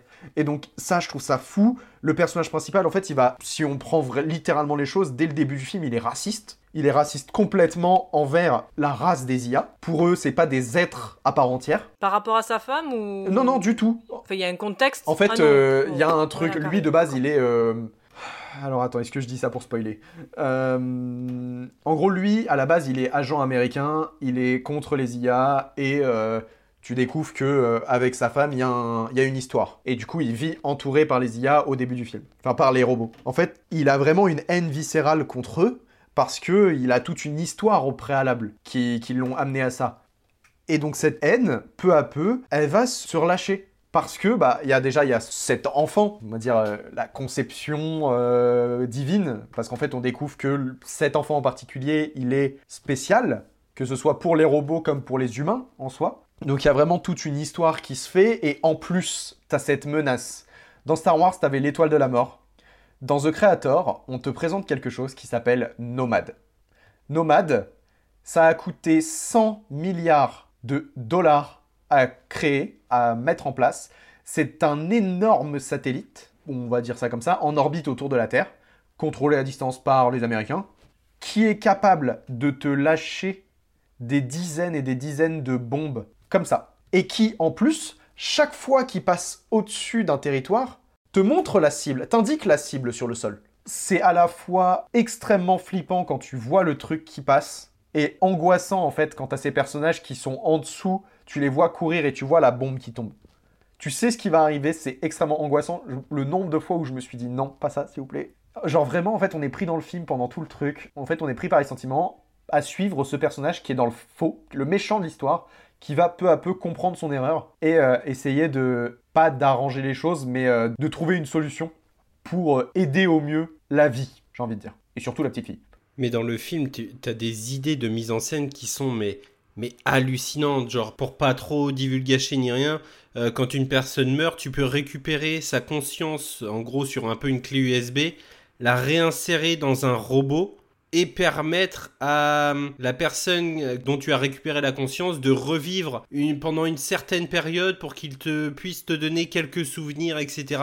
Mais c'est des idées de mise en scène parce que juste cette scène, en fait, elle t'apprend énormément de trucs. Il se passe plein de choses dans les regards parce que du coup, le gars qui se réveille se voit mort à côté, tu vois. Donc t'as tout ce truc où il est en train de se, de se mindfuck lui-même et c'est hyper impressionnant, c'est hyper bien Ouais, foutu. ouais, non, franchement, euh, cette scène, elle est, elle est traumatisante. hein. Ouais, carrément. en gros, il t'explique que euh, tant que ton cerveau il est irrigué, on peut récupérer une partie de ta conscience. Et en fonction de l'état d'irrigation de ton cerveau, on, on peut euh, l'avoir plus ou moins longtemps. Ah, sur un humain. En fait, ils lui foutent une machine, il... et il récupère le truc. Oh et en fait, derrière, ils prennent ce truc-là, ils le foutent sur un robot, et du coup, la conscience est injectée au robot, et la personne revit dans le corps du robot pendant le laps de temps euh, indiqué, en fonction du... euh, Voilà. Ouais, j'ai expliqué le mécanisme. Non mais t'as bien fait, t'as bien fait. Au moins c'est plus clair. Moi je, je suis avec les souvenirs et toi avec l'analyse. Et du coup, ce truc-là, ouais, non seulement la, la scène est hyper intéressante, parce que, comme tu dis, le gars, la première chose qu'il fait, c'est Ah Attends, mais j'étais mort là comment, comment Il tourne la tête et il se voit mort. Il se dit, mais attends, pourquoi je suis mort? Qu'est-ce que je suis là? Et là, les... du coup, t'as la, la meuf qui vient de le, le réanimer, qui lui dit euh, Hé, hé, on n'a pas beaucoup de temps, dis-moi qu'est-ce qu'il y a, dis-moi où il est, dis-moi, voilà, donne-moi les informations. Il donne les infos. Et à la fin, il dit Dites à ma femme que. Fin. Et il meurt. Ouais, quelle horreur. Et C'est vraiment, t'es en mode, waouh. C'est dur là, les gars. Et pour le coup, en fait, il y a un truc que j'avais oublié aussi, c'est que pendant le film, on te parle d'un personnage dont j'ai totalement oublié le prénom. En gros, c'est euh, celui qui est considéré comme le dieu des IA, le dieu du robot, des robots. C'est euh, un pape. Nim- Nimrata? Comment? Nimrata. En gros, c'est le pape. C'est le pape des IA, c'est un humain qui est euh, pro-eux, qui les défend au mieux. Les Américains le présentent comme un terroriste, les IA le présentent comme le sauveur. Il y a tout un truc qui est fait pendant, la, pendant, pendant tout le film de qui est cette personne? On n'a jamais vraiment vu son visage, il est toujours camouflé. Est-ce que c'est un terroriste qui veut détruire l'humain pour installer euh, la puissance du robot? Est-ce que c'est euh, un vrai bon gars qui veut juste la liberté des robots? En fait, t'as un mystère pendant tout le truc, et en fait, quand t'as les, les révélations petit à petit qui sont faites de lui, je trouve que c'est super bien amené, parce que quand t'as la vraie révélation, t'y attends un peu, mais pas complètement. Tu te dis, ok, je comprends maintenant pourquoi, qui il est, qu'est-ce qu'il fait, pourquoi? Et surtout, derrière, quand t'as la seconde révélation de ce personnage, t'as un lien qui, se fait dans ta tête de... euh, En fait, tu comprends enfin la conscience des robots, je trouve. Tu les vois vraiment comment ils sont, comment ils sont paisibles, j'ai envie de dire. Ils viennent en paix surtout. Et je trouve ça vraiment fou parce que le, retournement, en fait, l'instinct du personnage principal et de- du spectateur, en fait, il est totalement euh, bouleversé. Il faut absolument voir ce film. Genre, tu vas avoir donc euh, la première partie du film qui va t'exposer des éléments, etc. Et ils vont commencer à te présenter un petit peu le personnage suivant qui va venir. Bim Écran noir, ça chapitre. Et ensuite, t'avances sur le chapitre suivant où on va commencer justement à développer le personnage qui a été teasé dans le chapitre précédent. Ça va avancer l'histoire, ça va relier avec le premier chapitre. On va commencer à te présenter le personnage suivant ou l'intrigue suivante. Bim, écran noir, ça chapitre et tu passes, tu passes au chapitre suivant. Et je trouve la construction hyper bien faite parce que euh, t'as vraiment un fil conducteur qui suit tout le récit et qui, euh, bah, qui, qui avance tout simplement et qui, qui, qui est vachement bien foutu. Mais du coup, on a un film de science-fiction intéressant, réaliste, beau. Parce que ça, vraiment, euh, les, effets, les effets spéciaux sont ex- extraordinaires. Je sais pas comment ils ont fait pour faire un truc aussi sublime euh, avec si peu de moyens. Alors, moi, j'ai failli faire deux crises cardiaques dans le film. C'est au tout début. Hein. J'ai vraiment eu peur pour deux chiens. Oui Il y a deux scènes où je te jure que j'ai cru que les. Donc, un chien euh, par scène. hein. J'ai cru qu'à chaque fois, il y avait un chien qui allait mourir. J'ai- détesté euh, le film l'espace d'un instant à chaque fois. Ouais, j'ai eu ce truc justement sur la scène du chien avec, le, avec la grenade. J'ai eu ce truc, moi, euh, pour ceux qui connaissent Verino, il a fait un sketch sur les Darwin Awards, à savoir les morts les plus cons, où il raconte en fait la mort d'un gars qui balance un bâton de dynamite euh, sur la glace, sauf qu'il n'était pas venu tout seul, il était venu avec un chien, et le chien va chercher le bâton de dynamite et le, remène, le ramène à son maître. Et quand j'ai vu la scène dans le film, ça m'a instant fait penser à ça, j'ai fait mais non C'est vrai. C'est juste génial, génial. Et je sais pas si ça te l'a fait toi, mais il y a cette scène sur le vaisseau de nomade où en fait justement les personnages arrivent et ils se font attendre par la, la défense de la base. Et donc en fait ils sont tous armés avec leur laser à pointer la porte où vont sortir les personnages. Cette scène, j'ai dit bah oui, Rogue One. Ah bah, euh, c'est la Rogue même. One. C'est franchement, tu t'aurais eu Dark Vador qui arrivait et qui ouvrait son sabre, j'étais en mode bah oui. Exactement. C'est ça. J'ai vu le truc, j'ai fait bien sûr, évidemment. Le mec re- revient aux sources sur la, la meilleure scène de la saga Star Wars. Il n'y a pas de débat Mais du coup, encore une fois, tu vois, tu, tu sens l'influence de Star Wars, mais le film arrive quand même à se démarquer pour créer un truc qui est assez di- qui est totalement différent en fait dans son fond, dans sa forme. Enfin, pas vraiment dans sa forme, surtout dans son fond et surtout dans ouais la, la manière dont c'est filmé et la manière dont les effets sont faits. Je veux dire, tu sais, euh, t'as beaucoup de dans Star Wars, c'est beaucoup de piou piou piou laser. Là, t'as quand même du réalisme, t'as quand même des armes à feu, euh, on va dire classiques, et surtout, c'est pas un rayon euh, explosif qui vient détruire une planète, c'est Ouais, ouais, une bombe qui vient Ouais, détruire un champ ou une ville entière. Et il y a des conséquences de cette explosion, parce que quand t'as une bombe qui explose, c'est une bombe nucléaire, donc la zone est irradiée. Et ça, c'est euh, c'est aussi bien poussé. Ce qui est génial en plus, c'est que le film se tient. Je veux dire, on a une histoire originale, en- enfin 100% originale, qui n'est pas issue d'une suite, qui n'est pas issue d'un univers déjà présent, etc. Et le film se tient en 2h13, à savoir, il n'y a pas de scène post-générique, on ne sait pas s'il y aura une suite, ça ne mérite pas une suite en tout cas. Et c'est vraiment plaisant d'avoir ça, de se dire, putain, faut pas que j'ai lu euh, 14 bouquins avant, que je vois les 5 séries qui vont suivre après. On a vraiment une histoire de 2h13 qui se tient sur un bloc. Et ça, franchement, c'est c'est quand même grave cool, quoi. C'est ce qu'on disait euh, il y a un certain temps avec David, enfin surtout lui, hein, que justement ça manquait de films one shot et c'était bien. On a eu, je sais pas, moi j'ai Re- euh, Real Steel là, qui, me vient en tête, le- le- les robots avec euh, Hugh Jackman. Euh, Chappie pour rester dans le même délire. T'as une histoire, t'as un début, t'as une fin. Alors tu peux faire des suites, mais on s'en fout. Bah là, si tu veux, j'ai eu euh, un sentiment de Armageddon. C'est Armageddon, tu finis le film, c'est fini. C'est Bah fin. Bon, après, c'est aussi appuyé parce que as, dans la bande-annonce, t'as du Aerosmith, donc c'est peut-être pour ça que j'ai pensé à Armageddon. Mais... Oui, bien sûr, Dream On. Et du coup, en parlant, en parlant de musique, en parlant de musique, la bande originale a été faite par Hans Zimmer. C'est, elle est super bien cette bande originale. Bon, j'ai été déçu de pas, pas entendre Dream On, mais elle est super bien cette bande originale. Ouais, ah bah carrément. Ah, par contre, ça méritait un Dream On à un moment, quoi. Carrément. Allez absolument Carrément, je sais pas, sur le générique, faites un effort, ou je sais pas. Je l'attendais sur le générique de euh, fin en mode s'il vous plaît, s'il vous plaît, s'il vous plaît. oui. Non Bon bah je m'en fous, je rentre chez moi et je vais l'écouter. Ou je sais pas, un Hans Zimmer qui reprend du Dream On euh, avec son orchestre, ou une connerie comme ça. Enfin, euh, faites un truc, quoi, les gars. Vous nous avez vendu ça dans la bande-annonce, c'est incroyable, quoi. C'est vrai, j'avoue que des fois t'as des musiques dans les bandes annonces que tu retrouves pas dans les films, c'est frustrant de ouf. Starman de David Bowie qui est pas dans Buzz l'éclair, c'est la plus grande, dé- grande déception de- que j'ai mais jamais ouais, eue. J'avoue. Alors qu'elle était incroyable cette version de la bande-annonce. Docteur Alban, Sing Alléluia, qui sera sûrement pas dans le film Bernadette. euh, franchement, euh, j'ai un peu de mal. Cette comparaison. Te compare Buzz l'éclair avec Bernadette. Waouh Pff, J'ai même pas envie de voir ce film, j'ai- j'aime pas trop Catherine Deneuve. Mais pour en revenir à The Creator, Si je peux donner un conseil perso, euh, c'est euh, aller absolument voir ce film, chier sur Hypnotique et aller voir ce film. c'est, euh, je pense que, ouais, en termes de, de gros blockbusters science-fiction américains cette année, on fera pas mieux. Bah, y a même pas photo. j'ai eu une flemme monumentale. J'avais quelque chose de prévu début d'après-midi. Ça s'est un peu éternisé. Et en fait, euh, la séance à laquelle je voulais aller, c'est 16h. Et en fait, j'étais sortie à moins 5. J'ai fait non, c'est c'est mort en fait. J'ai même pas le temps. Et après, je me suis dit, il faut que j'attende. Euh, flemme. Non, Rentrer chez moi pour ressortir, flemme. Le dimanche, après, j'étais chez moi, euh, euh, flemme. J'ai monté. Mais, mais Mais... Eh, Stylé, hein c'est Bibi qui a fait ça. Mais Bibi- mais- beau, non, mais je savais pas que c'était dangereux. J'ai des bleus.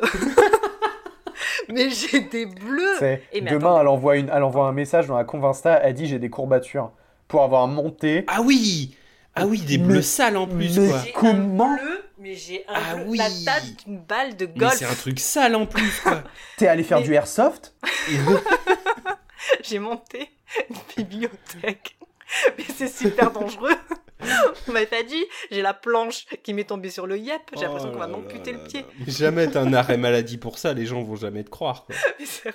Et euh, Aurel, tu veux une, une, une anecdote cool, et d'ailleurs pour le podcast aussi Dites-vous que The Creator a donc un budget de 80 millions de dollars.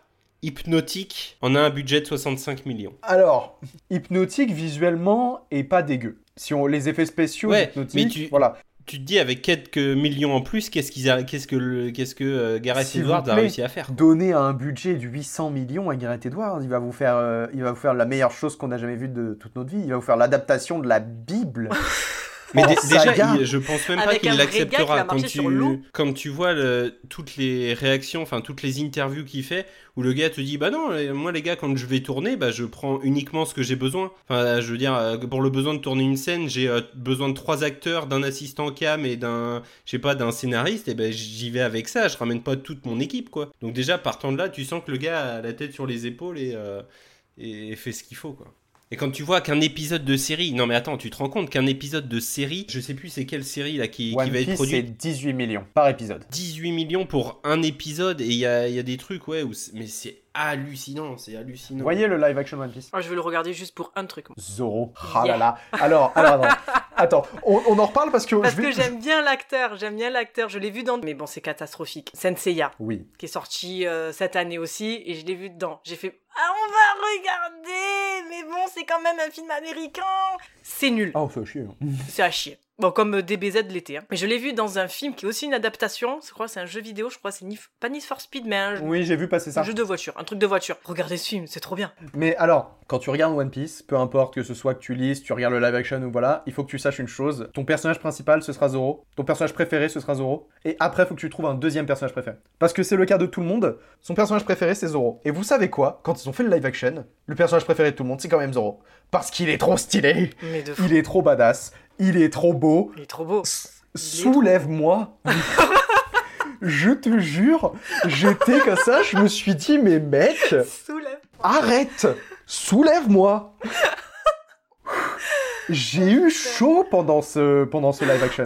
À cause de Zoro. Mais rien que d'en parler, j'ai chaud et je l'ai pas vu. J'ai vu que des réels. Vraiment. J'ai chaud. Vraiment, regarde. On s'en fout du reste. Regarde que Zoro. Oui, bah oui. Mais je ne commencerai pas les- l'animé, hein, euh, c'est bon. Non. Je sais pas combien d'épisodes. euh. Quand il te met son sabre dans la bouche, Oh là là là là là là. On va passer en plus 18 les amis. hein. L'épisode pourra jamais être voir le contenu tout public, hein. c'est pas possible. On va cocher la petite case, euh, la, la petite case explicite. hein. J'avoue. et euh, je crois qu'on est au 1075e épisode. Ouais, c'est bien. Par rapport au feu de l'amour, c'est comment? Mais je commence maintenant, j'ai pas assez de ma vie pour. Non, finir, mais lis, lis, c'est mieux. Vraiment. Ça va beaucoup plus vite. Cette semaine, il y a le dernier tome qui est sorti. Le 105, en gros, c'est le tome qui vient achever un arc qui était énorme et surtout une histoire. Ça fait quasiment 11 ans qu'on a eu le début et là, voilà, ça vient enfin finir cette partie de l'histoire et euh, débuter un nouveau truc qui est vraiment actuellement, c'est over the top. Ok. Tu nous avais dit pour Doctor Who, parce qu'il y a X millions de saisons, de commencer à partir de celle de 2005. Est-ce que pour ceux. Le chapitre 1. Ah ouais, d'accord, on commence du, du début quoi. Il y a pas obligé. un moment où tu peux. En fait, t'es obligé, d'accord. obligé parce Il y a que- pas un moment, ça peut raccrocher les wagons et tu peux commencer un, Non, une parce saison y a ou un vraiment, tome. il y a vraiment plein de choses en fait dans chaque, euh, dans chaque tome, dans chaque arc qui sont vraiment intéressants. Mais euh, pour le coup, je te dis, regarde pas l'animé parce qu'il est beaucoup trop long, qu'il est ennuyeux, lent, moche. Par contre, la lecture, en vrai, ça se fait assez bien. Si tu veux, c'est un, un chapitre, c'est entre, j'ai envie de dire, 15-16 pages. Entre 15-16 pages et 20 pages. D'accord. Oui. Voilà. C'est pas un chapitre, un bouquin quoi. Non, non, c'est un bouquin 10 chapitres. Un bouquin. Ah bah ça va. Tu vois? Et en fait, tu- ça s'enchaîne super vite, ça se, c'est assez clean. Je crois que les 12 premiers tomes sont disponibles gratuitement sur internet. Parce qu'il y a Netflix qui en a parlé au moment de la, la sortie du live action. En fait, toute la première saga, c'est la saga qu'ils ont adaptée avec. euh, évidemment, ils ont pris des. Enfin, ils ont facilité certaines choses, quoi, on va dire, pour, euh, pour l'adaptation, mais c'est les, c'est les tomes qu'ils ont adaptés pour la première saison. La première saison adapte combien de tomes? Elle adapte à peu près 10 tomes. Parce qu'en fait, il y a une dernière partie qui n'a pas été adaptée. J'ai lu qu'il qu'il voudrait faire 12 saisons. Bah, j'ai compté, c'est possible. Il devrait être à la saison 6, Ouais, mais il faut les enchaîner alors. au 500e, au 500e euh, chapitre. Mais vraiment, lisez-les. Tu sais, si tu lis ça un chapitre par jour, ça se lit tranquille. Bon, t'en as pour 4 ans, et d'ici là, ça va peut-être être fini. Même là, tu en as pour 4 ans. Non, mais tu vois, en vrai, ça se lit bien, ça se lit en une heure. Il y a des moments où tu vas avoir des chapitres avec euh, beaucoup de blabla, mais c'est le moment où ça te part de l'histoire. Il y a des chapitres où tu vas avoir euh, trois bulles et euh, le reste, ça va être du fight, quoi. Eh ben allez, on va commencer One Piece. Wouh On n'est pas sorti. Alors, limite, limite, ce que tu peux faire, c'est que là, tu fais ton lancement des recos et tu reviens sur One Piece pour euh, dire que c'est ma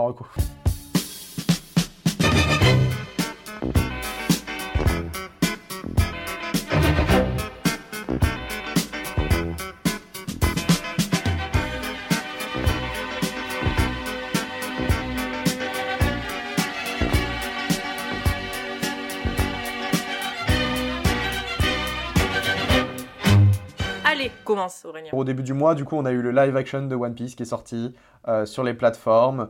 En tant que fan de One Piece, je trouve que c'est une très bonne adaptation.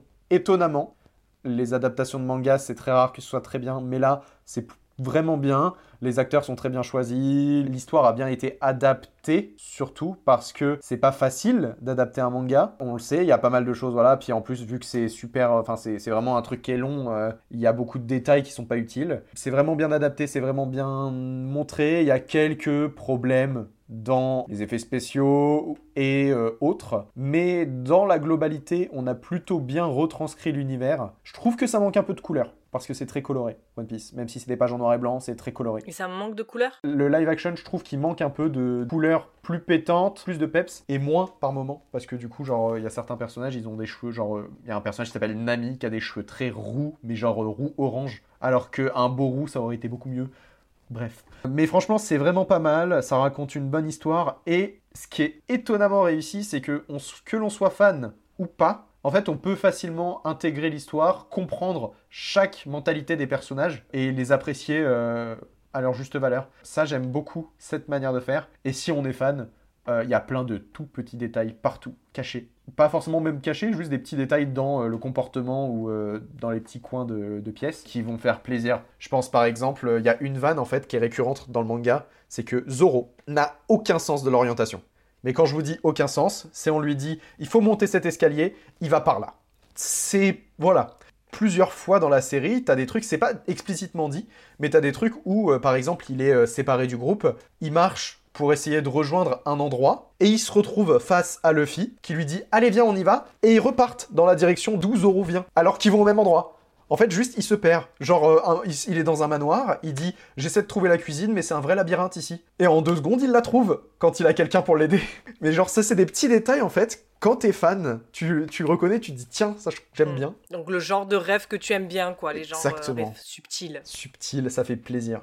Voilà, regardez ça, c'est vraiment super intéressant. Ils ont annoncé qu'il y avait la saison 2 qui était en préparation. Ils ont annoncé d'ailleurs l'arrivée d'un personnage qui m'inquiète énormément. Tony Chopper, qui est le, le médecin de l'équipage et qui est un renne. Ah en fait, c'est un renne. Non, un gars qui vient de Rennes. voilà, un, un renné. Ah Non, c'est un, un renne, genre le renne du Père Noël. Ok. Sauf qu'en fait, il a mangé ce qu'on appelle un fruit du démon, le truc qui donne des pouvoirs. Sauf que c'est le fruit de l'humain. Donc c'est le fruit de l'être humain. Donc en fait, c'est un renne qui est mi-homme, mi-humain.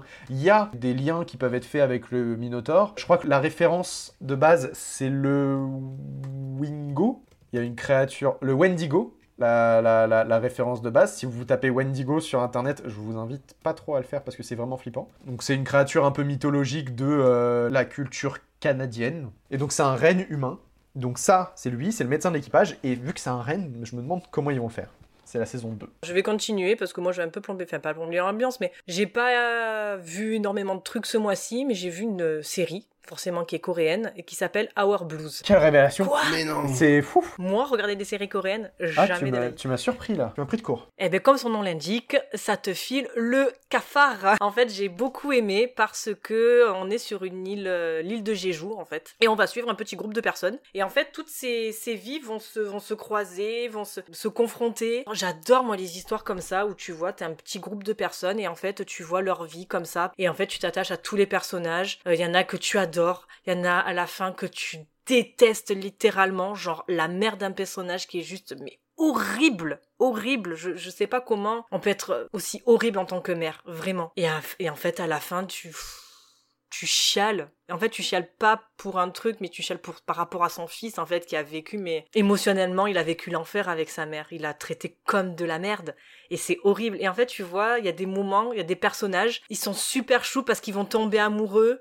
Il y en a d'autres euh, qui vont tomber amoureux, mais ça va être un peu plus compliqué. Il y en a d'autres qui vont se séparer. Mais en fait, c'est vraiment une des un gros moment de vie que tu vas avoir sur, je pense, euh, allez, on va dire six mois. Et j'ai adoré. C'est alors c'est pas feel good, pas du tout. Franchement, à la fin, tu, moi, j'ai chialé, mais pas possible, parce que euh, bah, c'est la vie réelle en fait. C'est vraiment la vie réelle. Il y a rien qui est enjolivé. C'est, c'est montré euh, brut de pomme quoi. Et j'ai adoré cette série, vraiment. C'est, alors c'est 20 épisodes de une heure, donc c'est vrai que c'est un peu long déjà pour une série coréenne, enfin, pour un drama de base qui est déjà de 16 épisodes déjà à eux seuls. Là, 20 Je me suis dit waouh, ça va être un gros pavé. Et en fait, non, des fois sur un, deux, voire trois épisodes, tu suis un même euh, personnage, voire des fois deux ou trois, ça dépend. Et en fait, tu as tout qui est abordé, tu as plusieurs thématiques. Une lycéenne qui tombe enceinte, tu as une nana qui est partie, mais euh, qui s'est qui s'est mariée plusieurs fois, du coup qui est mal vue, qui est adulée à Jeju, euh, mais qui est détestée à Séoul par exemple. Enfin, tu as plein de thématiques comme ça. Franchement, c'est bien, c'est calme, c'est posé, c'est voilà. Tu partages un moment de vie avec eux, et je trouve que ça fait du bien en fait d'avoir ce, un peu ce genre de de voir ce genre de série justement où c'est pas trop dans le drama social, trop dans regarder la, la vie comme elle est dure, regarder ça comme ça va pas dans notre monde ou quelque chose de fantastique ou de quelque chose de vraiment d'action. Là voilà, c'est la vie de villageois finalement à Jeju et j'ai trouvé ça vraiment très bien. Donc je vous la recommande, c'est Our Blues et c'est sur Netflix. Bah ça a l'air super bien. Ok. Ouais, franchement c'est cool. Ouais, de ouf. Du coup Jean-Charles, c'est quoi ta reco? Et ben moi, comme d'habitude, j'en ai à peu près 22. Allez, c'est euh, parti. Est-ce que c'est passé Tu l'as, tu, tu les as vus euh, à Cannes? Euh, non, mais il y en a un qui a dû passer par Cannes. Zut Bref. non, mais sinon, pour, euh, pour les petits trucs en bref, euh, il y a hum, Beau Geste, l'émission de Pierre, de Pierre Lescure qui a fait sa rentrée la semaine dernière et qui va enchaîner du coup toute sa saison euh, sur France 2. Voilà, c'est une émission qui parle de cinéma, c'est génial, voyez ça. Ensuite, j'ai vu aussi le film Subtraction un film euh, iranien. J'adore le cinéma iranien en général. Et donc euh, là, c'est avec euh, Taraneh Ali Dousti qui avait tourné déjà avec un cinéaste iranien que j'adore. Et donc là, voilà, c'est une histoire d'une femme et son mari qui vont avoir des doubles exactement dans la même ville dans laquelle ils sont. C'est complètement what the fuck, mais c'est absolument génial. C'est iranien, voyez ça. Je crois qu'on appelle ça des jumeaux. Oui. Mais non, parce qu'ils font un test justement dans le truc et non, ils ne sont pas jumeaux. Ah, c'est Us. C'est possible. Mais non.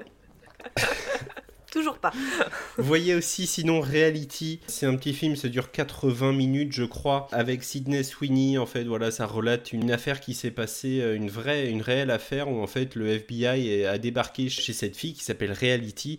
Et de là ils ont lancé un enregistrement audio. Et en fait le film est la retranscription exacte de cet enregistrement là, donc on aura exactement euh, tout ce qu'il y a dans l'enregistrement sera dans le film. C'est plutôt pas mal même si la fin m'a laissé un petit peu... euh, euh, un petit peu sur ma faim. Oh, le nom nul. Oui. Sur euh, Netflix, on a depuis début octobre quatre courts-métrages de Wes Anderson Ah, euh, qui sont sortis et qui sont absolument. euh, non, octobre. Je vais dire, mais on, est, le 2, octobre. Et j'ai dit quoi? Début octobre. On est le 2. Bah oui, bah. Littéralement, début, c'était hier. Ah oui, ou fin, non, fin septembre sûrement, peut-être plus. Bref, depuis fin septembre, on a donc euh, la The Wonderful Story of Henry Sugar, donc avec Benedict Cumberbatch, et on a The Swan, donc qui est le cygne, et on a The Ratcatcher, et il y en a un autre, je sais plus c'est lequel. Bref, c'est quatre courts métrages. Alors il y en a trois qui durent euh, plus ou moins 20 minutes, et le dernier Henry Sugar dure 45 minutes. Mais voilà, c'est vraiment génial, on retrouve vraiment tout l'univers de Wes Anderson, c'est absolument génial, t'as plein de décors en carton-pâte, euh, genre tu vois des mecs c'est qui apportent des objets aux personnages principaux, etc. Euh, c'est quatre nouvelles qui sont adaptées du célèbre Roald Dahl, c'est juste absolument génial. Et donc pour rester dans le court-métrage, parce qu'en ce moment je suis sur le court-métrage, il y a Fortissimo, court-métrage que j'ai découvert euh, donc euh, lors du festival Hot Milk, le festival de Cholet, là où je suis, et donc j'ai pu accéder à ce festival, avoir mes accréditations, et j'ai découvert donc Fortissimo de Victor Sesca. Mais on ne l'arrête génial, plus, ce train- Jean-Charles. Il est à Cannes. Oui, c'est il- la dernière, c'est la dernière. Oh là là, la on l'arrête dernière. plus. Il est de Non, partout. Il est de partout. Sur, sur les festivals, t'as le festival euh, Lumière bientôt à Lyon, si jamais. Et il y a Wes Anderson qui fait une masterclass. Oui, mais c'est beaucoup trop loin. C'est beaucoup Mais trop non, loin. mais non, Jean-Charles. Je Tu as, que- tu as des contacts maintenant. Hop, un coup d'hélico et bim, ça y est. Bah écoute, euh, à l'occasion, ouais, why not? Mais pour ve- revenir, voilà, Fortissimo, c'est, euh, euh, ça se passe dans une église où en fait un, un gars qui joue du piano va voir débarquer une jeune prodige en fait qui a 11 ans. Et pour la petite histoire, voilà, j'ai interviewé le réalisateur de ce court métrage et ils ont trouvé une réelle prodige de 11 ans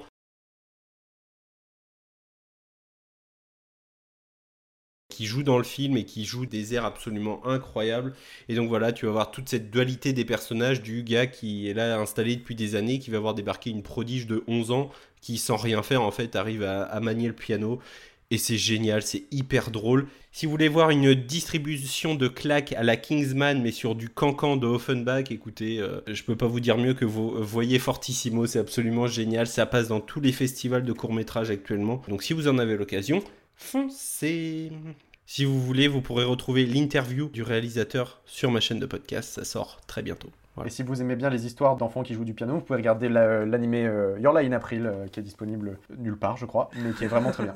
Même pas sur Crunchy. Il est peut-être sur Netflix. D'ailleurs, j'ai cru voir que Wakanim c'était fini, je crois. Wakanim, ça fait un moment, Wakanim, euh, ça n'a pas été racheté, mais ils ont fait un accord avec Crunchyroll, les deux plateformes françaises. Et euh, du coup, là, peu à peu, ils remettaient le contenu Wakanim sur Crunchyroll, et là, ça y est, ils ont fermé complètement. C'est en fait, c'est pour euh, réussir à concurrencer l'américain ADN. Alright. Tu m'as fait penser à deux trucs, Jean-Charles. Tu as parlé de beaux gestes. Ben moi, j'ai vu la beauté du geste. Oui. Là, voilà, un film, Film euh, japonais. ouais, franco-japonais, donc euh, histoire vraie, d'une boxeuse japonaise Keiko Ogasawara, et une euh, boxeuse qui est euh, sourde. Je vous avoue que j'étais, je veux dire, un tout petit peu déçue, pas de la prestation qui est géniale, plus dans l'histoire, on va, dire- je vrai que je m'attendais quelque chose à la fin d'un peu plus épique juste un tout petit peu épique, tu vois. Et ça finit, euh, voilà, comme ça a commencé, tu prends, en fait, c'est vraiment un, un bout de vie. Tu commences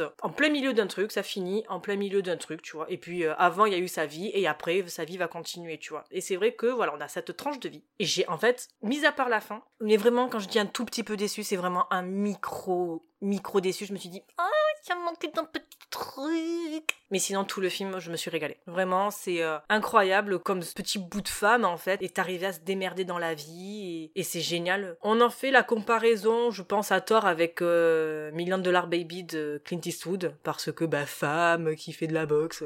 Oh. Non, c'est pas, c'est pas tragique à ce point. Mais ça doit pas être facile pour signer euh, les gants de boxe. Ben, justement, allez voir le film et vous verrez comment elle se débrouille. Et pour la petite info, si jamais ça vous intéresse les films japonais et, et tout ce genre de films, tous les ans il y a les saisons Anabi qui reviennent euh, tous les printemps, je crois. Il faut vous rapprocher des cinémas proches de chez vous, euh, des cinémas principalement à réessai. Petit festival en fait sur 7 jours, il y a 7 avant-premières de 7 films différents. Voilà, c'est super cool et, euh, et la beauté du geste en faisait partie cette année. Ok. Et deuxième reco, mais c'est pas vraiment une reco, tu as parlé d'enregistrement. euh, euh, J'ai vu passer une info.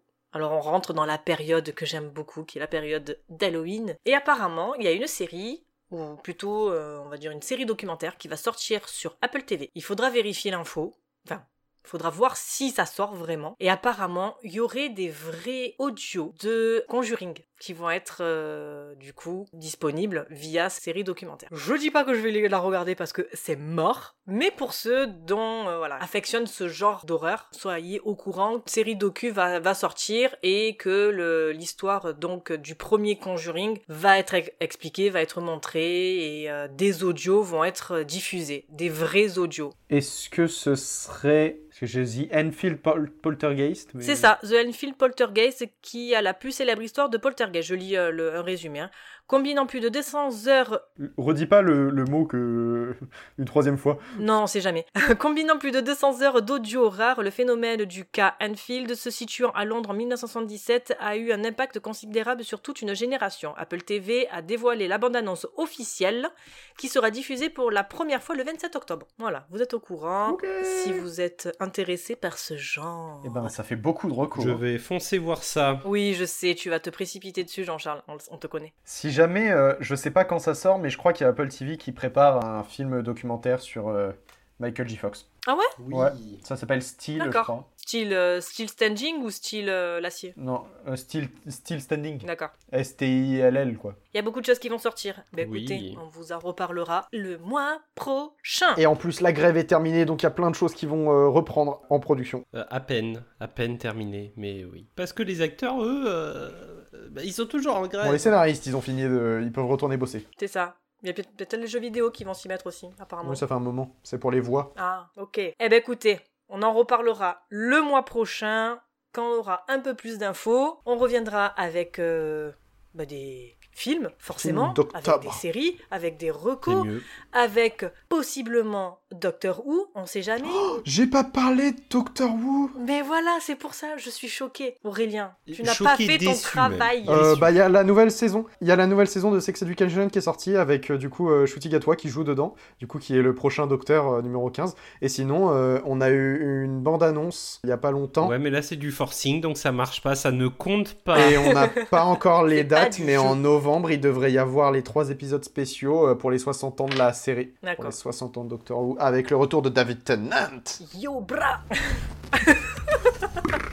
Bref, Du coup, bah écoutez, hein, restez connectés. Nous, c'est sur ces mots que nous allons clore l'émission. Merci les garçons pour votre présence ce soir et d'avoir fait vivre cette émission. Du coup, on se retrouve dans un mois, soit pour vous parler du bilan, soit pour un hors-série dont on garde la surprise. on va regarder Twilight. Putain, pourquoi tu l'as dit?